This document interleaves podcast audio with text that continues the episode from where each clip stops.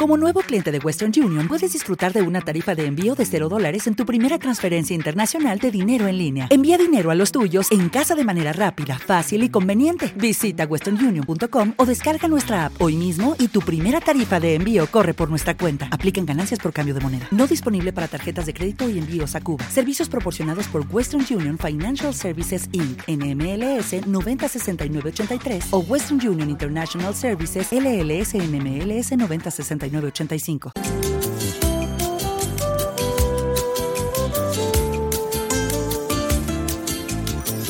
Consultorio de fondos.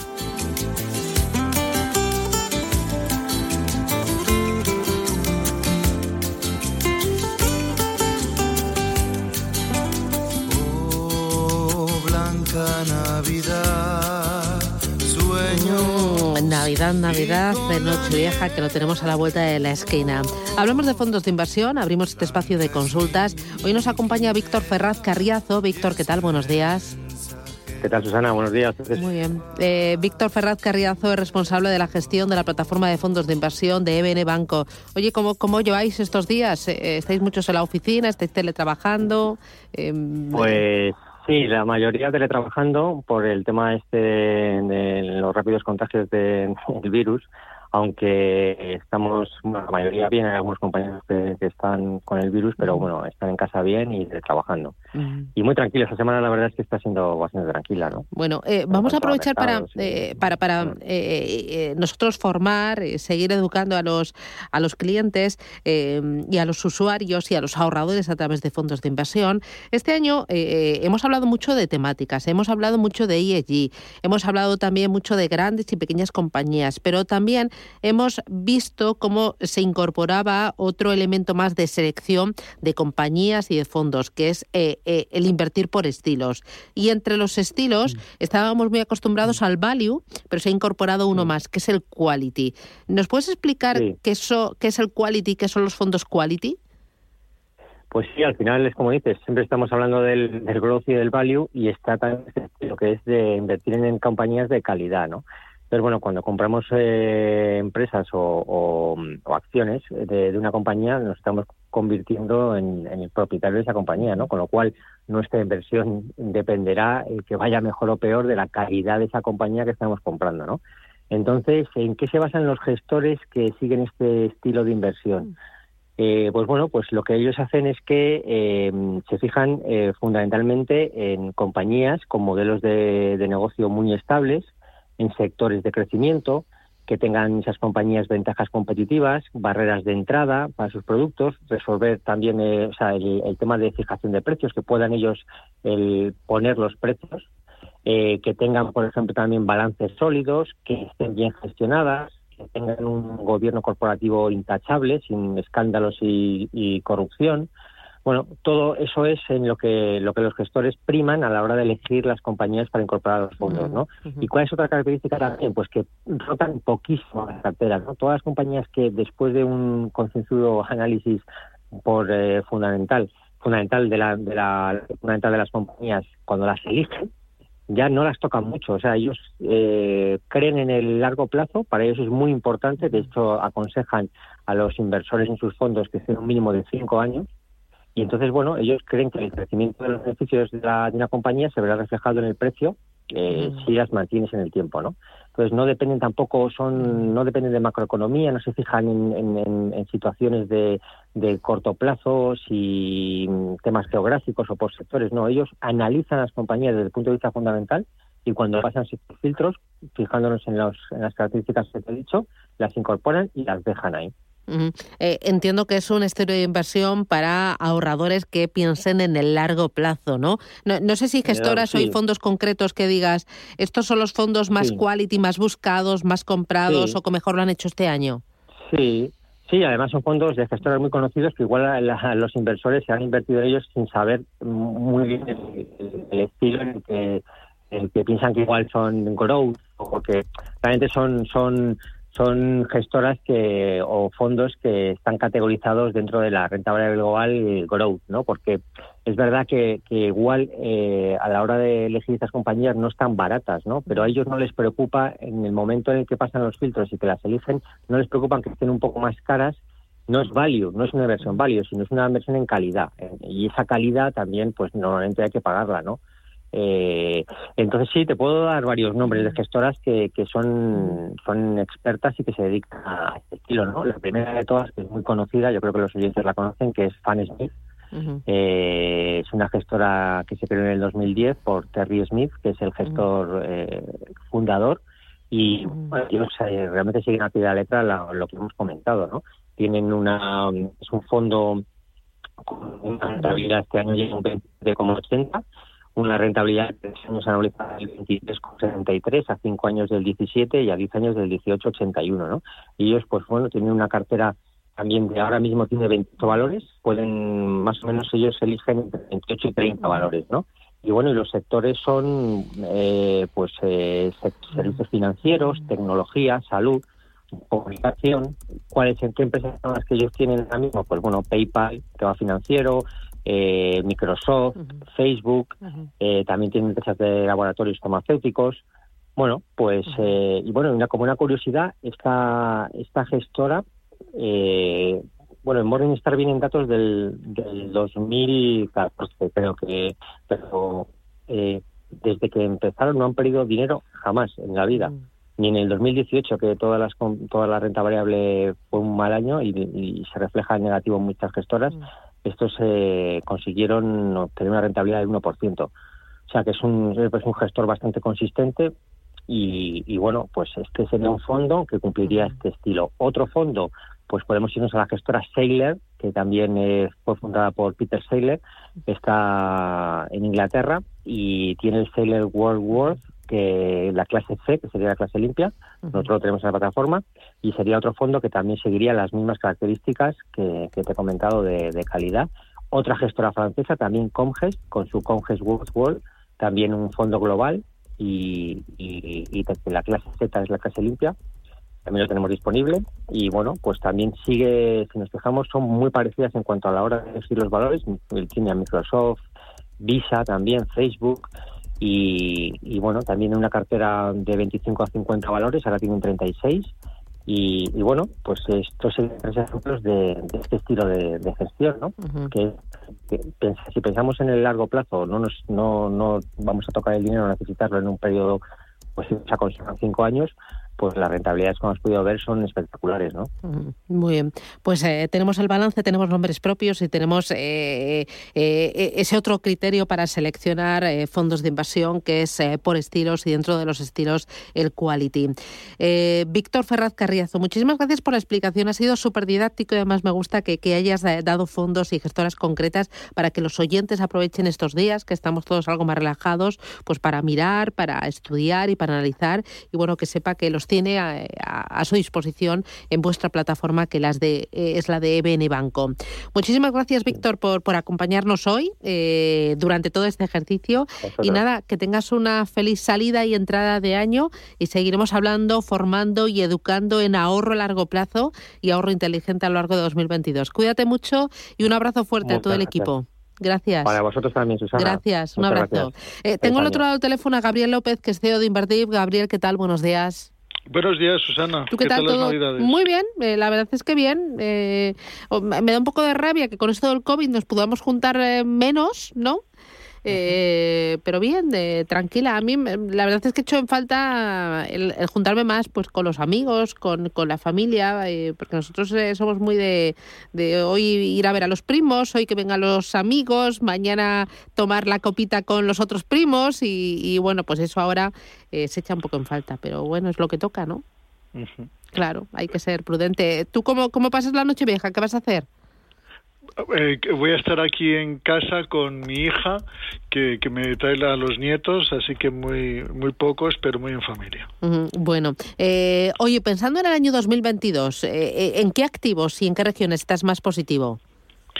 Bueno, yo creo que eh, sorprende un poco eh, la consistencia de las empresas a mantener márgenes y, y, y y, en crecer sus beneficios, ¿no? Y es la razón por la cual, pues, estamos en máximos históricos en, en Estados Unidos, porque a pesar de, todas estas malas noticias, eh, han conseguido mantener ese crecimiento y esos márgenes.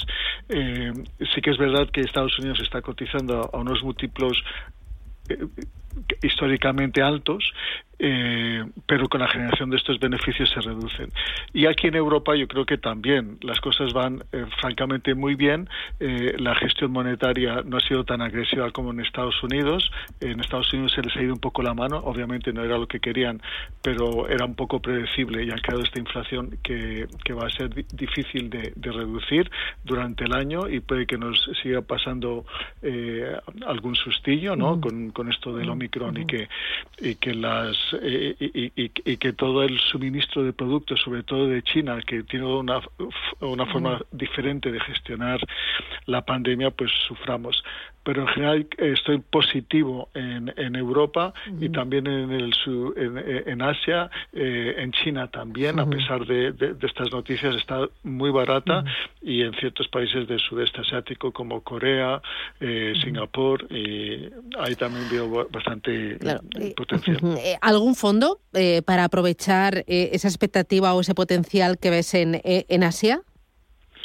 Eh, la verdad es que tengo varios, ¿no? Eh, para invertir en China me gusta mucho el JP Morgan China eh, y después para el sudeste asiático me gusta el Fidelity Southeast Asia que también está muy bien. curiosamente hay un fondo de dividendos de Fidelity para esta zona y que también invierte en empresas, como decía antes el, nuestro amigo de BN, empresas de quality, ¿no? De empresas extremadamente bien gestionadas en todos estos países y la verdad es que distribuyen unos dividendos bastante atractivos y es un fondo también de Fidelity. Eh, ahí es una idea. Vale. Eh, ¿Y Japón? ¿Incluyes Japón en las carteras? Sí, eh, Japón también está demostrando que a pesar de que el año pasado eh, fueron un poco lentos en la implementación de la vacunación, ya están en unos niveles bastante altos y lo están gestionando bien, está cotizando con un descuento, el nuevo gobierno es muy amigo del mercado, eh, a mí me gustan las pequeñas y medianas empresas eh, japonesas y ahí hay un fondo de Bank New York Mellon de Small and Medium Cap Japanese Stocks que, que, que debería dar buen resultado. Son empresas de verdad líderes en su sector, el sector de tecnología, el sector de robotización, pues que son sectores de crecimiento de cara al futuro y, con eh, alto potencial. Muy bien, mira, me empiezan a llegar las primeras llamadas 609 22 47 16 o si lo prefiere 91 533 18 51. Dice buenos días para el consultorio de fondos.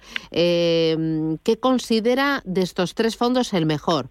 JP Morgan Pacific Equity, Robeco Asia Pacific Equities o DBS Invest Top Asia. Mira, los tres hablan de Asia. ¿Cómo lo ves? pues obviamente tengo yo mis preferencias después de haberlos analizado a todos, eh, pero la diferencia es, mínima. Creo que la forma de invertir de Fidelity, que es muy por, muy por fundamental, es muy de analizar las empresas en detalle y ver dónde hay valor, pues a mí pues me gusta más, pero todos estos fondos eh, son excelentes. Yo añadiría otro de Schroders también, que invierte en el, en el Pacífico y, de los cuatro, francamente, el de JP Morgan sería más o menos el que sería mi preferencia personal, pero por tal vez porque tiene una forma de gestionar el riesgo más, más sutil, pero cada uno eh, tiene, cada asesor podría escoger cualquiera de uno de ellos que, que son excelentes. Mira, dice, eh, ya que has mencionado Fidelity, otro de los oyentes, ¿qué opina el analista del Fidelity Fund Global Dividend? Ah, a mí me encanta. Eh, francamente, los mercados han tenido una, un performance extraordinario este año, pero si vemos los fondos de dividendos, por igual, el fondo de dividendos de, de, de Fidelity de Europa a generar un 25% de retorno. Hemos dicho que si son empresas que generan dividendos, son generas, eh, empresas eh, perfectamente establecidas, eh, con una planificación a medio y largo plazo, consistentes en la distribución del dividendo, que controlan este dividendo, pero para mantener la inversión. Así que es un sector mm. para un perfil más bien moderado a conservador y la verdad es que este Global Dividend es excelente. Cualquiera de Fidelity que, que tenga la palabra dividendo son muy buenos. Eh, otro de los oyentes dice, me gustaría saber su opinión sobre el Schroeder Global Cities Real Estate. Ah, eh, interesante. Eh, obviamente el, real estate, que es el sector inmobiliario, es muy cíclico, ¿no? Y aquí tenemos tendencia en España, pues a, lo primero sin invertir en, el sector inmobiliario. Lo que pasa es que no vemos que, que, dependemos mucho del ciclo económico. Ahora el ciclo es, es alcista, eh, sobre eh, los bancos centrales han estado muy generosos y eh, en Estados Unidos pues están en máximos en términos de precios, ¿no? Y de demanda. Y aquí también estamos recuperando niveles pasados. El ciclo va a seguir estando a nuestro favor en los próximos dos o tres años y es interesante. Obviamente no es un sector con unos retornos eh, superiores a la media, ¿no? Más o menos serán entre el 5 y el 10%, para un perfil moderado y, si no tienes ya propiedades en tu cartera eh, de inversiones, pues eh, es una buena idea. Mm, muy bien. notita de voz. Buenos días. Soy Ana, de Zaragoza. Tengo un perfil más bien moderado y quisiera que me dijeran un fondo mm, multiactivo o mixto defensivo para por lo menos no perder dinero, porque para batir a la inflación me parece un poco más difícil. Muchas gracias y feliz año nuevo. ¿Qué dices? Eh, voy a ser repetitivo, pero es que me ha dado muy buen resultado, ¿no? El MAN AHL Target Risk, que es un fondo mixto de lo mejorcito, ha dado un retorno del 13% este año. No pierdes dinero con él, porque su premisa es no perder dinero. Su otra premisa es controlar el riesgo y, su buen resultado es porque invierte en activos sensibles a la inflación. De hecho, que si sube la inflación, este fondo reacciona bastante bien. Yo creo que no le va a dar ningún ningún eh, va a dormir tranquila con este fondo. Mm, muy bien, eh, Jesús, ¿qué tal? Buenos días. Hola, buenos días. Dígame. Bueno, quería preguntar al analista a ver qué le parece el fondo Acatis para entrar en este momento y informar un poco la composición del fondo. Y feliz año. Muchas Muy bien, gracias. Eh, gracias. ¿Qué es este fondo Acatis? Bueno, la verdad es que Acatis está hablando de un fondo de value eh, me parece buena idea, ¿no? Eh, eh, hemos estado sobre todo en esta recuperación económica desde mediados del año pasado, sobre todo en cíclicos, y ahora el value de verdad en los últimos seis meses se ha quedado atrás, lo hemos visto en el performance de los fondos, pero sigue siendo un sector que está cotizando con un descuento, un sector que se comporta muy bien con subidas de tipos de interés, que lo, lo gestionan muy bien las empresas, y, sí que es un buen momento para, para estar en él. Mm, mm, ¿Qué no debe faltar en una cartera? Pensando en 2022, ¿qué no debe faltar en una cartera? Yo creo que no deberían de faltar las materias primas eh, y la energía, ¿no? Este año ha dado excelente resultado, pero el año que viene también hay gran demanda, gran consumo y todas estas materias primas que son físicas, ¿no? Y si no hay oferta porque no han producido lo suficiente, eh, el precio va a subir. No ha habido producción porque no se han invertido en minas, etcétera, y entonces los precios de las materias primas van a subir. Obviamente es un sector eh, que tiene una volatilidad alta. Eh, no estoy hablando del oro, estoy hablando de materias primas y sobre todo las energéticas, y yo creo que como un 5% de tu cartera deberías de tenerlo. Em, ¿Hay que tener renta fija, sí o sí? Bueno, la renta fija sufre, ¿no? Y, cada vez va a sufrir más en este entorno, ¿no? Es el eh, de los peores años de renta fija el que hemos tenido este año y tiene toda la pinta que el que viene igual, ¿no? La inflación está haciendo bastante daño, una inflación del 7%, pues tú se la quitas a cualquier rentabilidad que, obtengas y obtienes rentabilidades negativas, ¿no? Eh, y, por ejemplo, eh, dentro de renta fija o, o, retorno absoluto, mejor, ¿sustituimos un renta fija por un retorno absoluto? Eh, depende del perfil, pero ¿me estás hablando de retorno absoluto en renta fija o en renta variable? Eh, um, o sea, retorno absoluto con el objetivo de descorrelacionar y diversificar una cartera y porque estoy muy convencida con el tema de la renta fija. Bueno, eh, digamos que hay un fondo, por ejemplo, de Morgan Stanley de renta fija de Absolute Return, ahora se me ha olvidado el gestor, pero es bastante conocido, pues que da un excelente resultado si quieres mantener una parte de tu cartera en renta fija, ¿no? Eh, los fondos de renta variable de Absolute Return más bien son fondos de hedge funds, ¿no? Eh, este ha sido el primer año que los hedge funds lo han hecho bastante bien, ¿no? Entonces, retorno absoluto significa que sobre todo ven el, el, el, el, el relative value, el, el valor relativo de los, acto, de los activos, cuando ven un activo caro, pues lo venden contra un activo barato y, y ahí consiguen un retorno absoluto. Mejor dicho, que ellos no tienen que batir o hacerlo igual que un benchmark, pero hacerlo lo mejor posible. Entonces, en eh, los hedge funds hay unos pues que no, eh, estos últimos años lo han hecho fatal, pero este último año lo han hecho bien. Eh, no, eh, digamos que, que hay mucha incertidumbre con el retorno absoluto. Yo no soy muy partidario del retorno absoluto porque lo estás dejando todo en manos uh -huh. de un gestor uh -huh. y, y, no soy no, no, yeah. no, son de los fondos uh -huh. que me gusta tener en cartera. Me gusta más tener un poco de más de visibilidad hacia dónde vamos. Muy bien. Pues Gabriel López, CEO de Invertif. Oye, ha sido un placer contar contigo en una de las últimas eh, eh, sesiones del año, uno de los últimos programas de este año 2021 y durante todo el año. Ya sabes que yo soy fan absoluta del fondo de inversión como vehículo para ahorrar y para sí para ahorrar con cabeza y, y dejar tu dinero que, que, que, funcione y que sea gestionado por, por alguien profesional.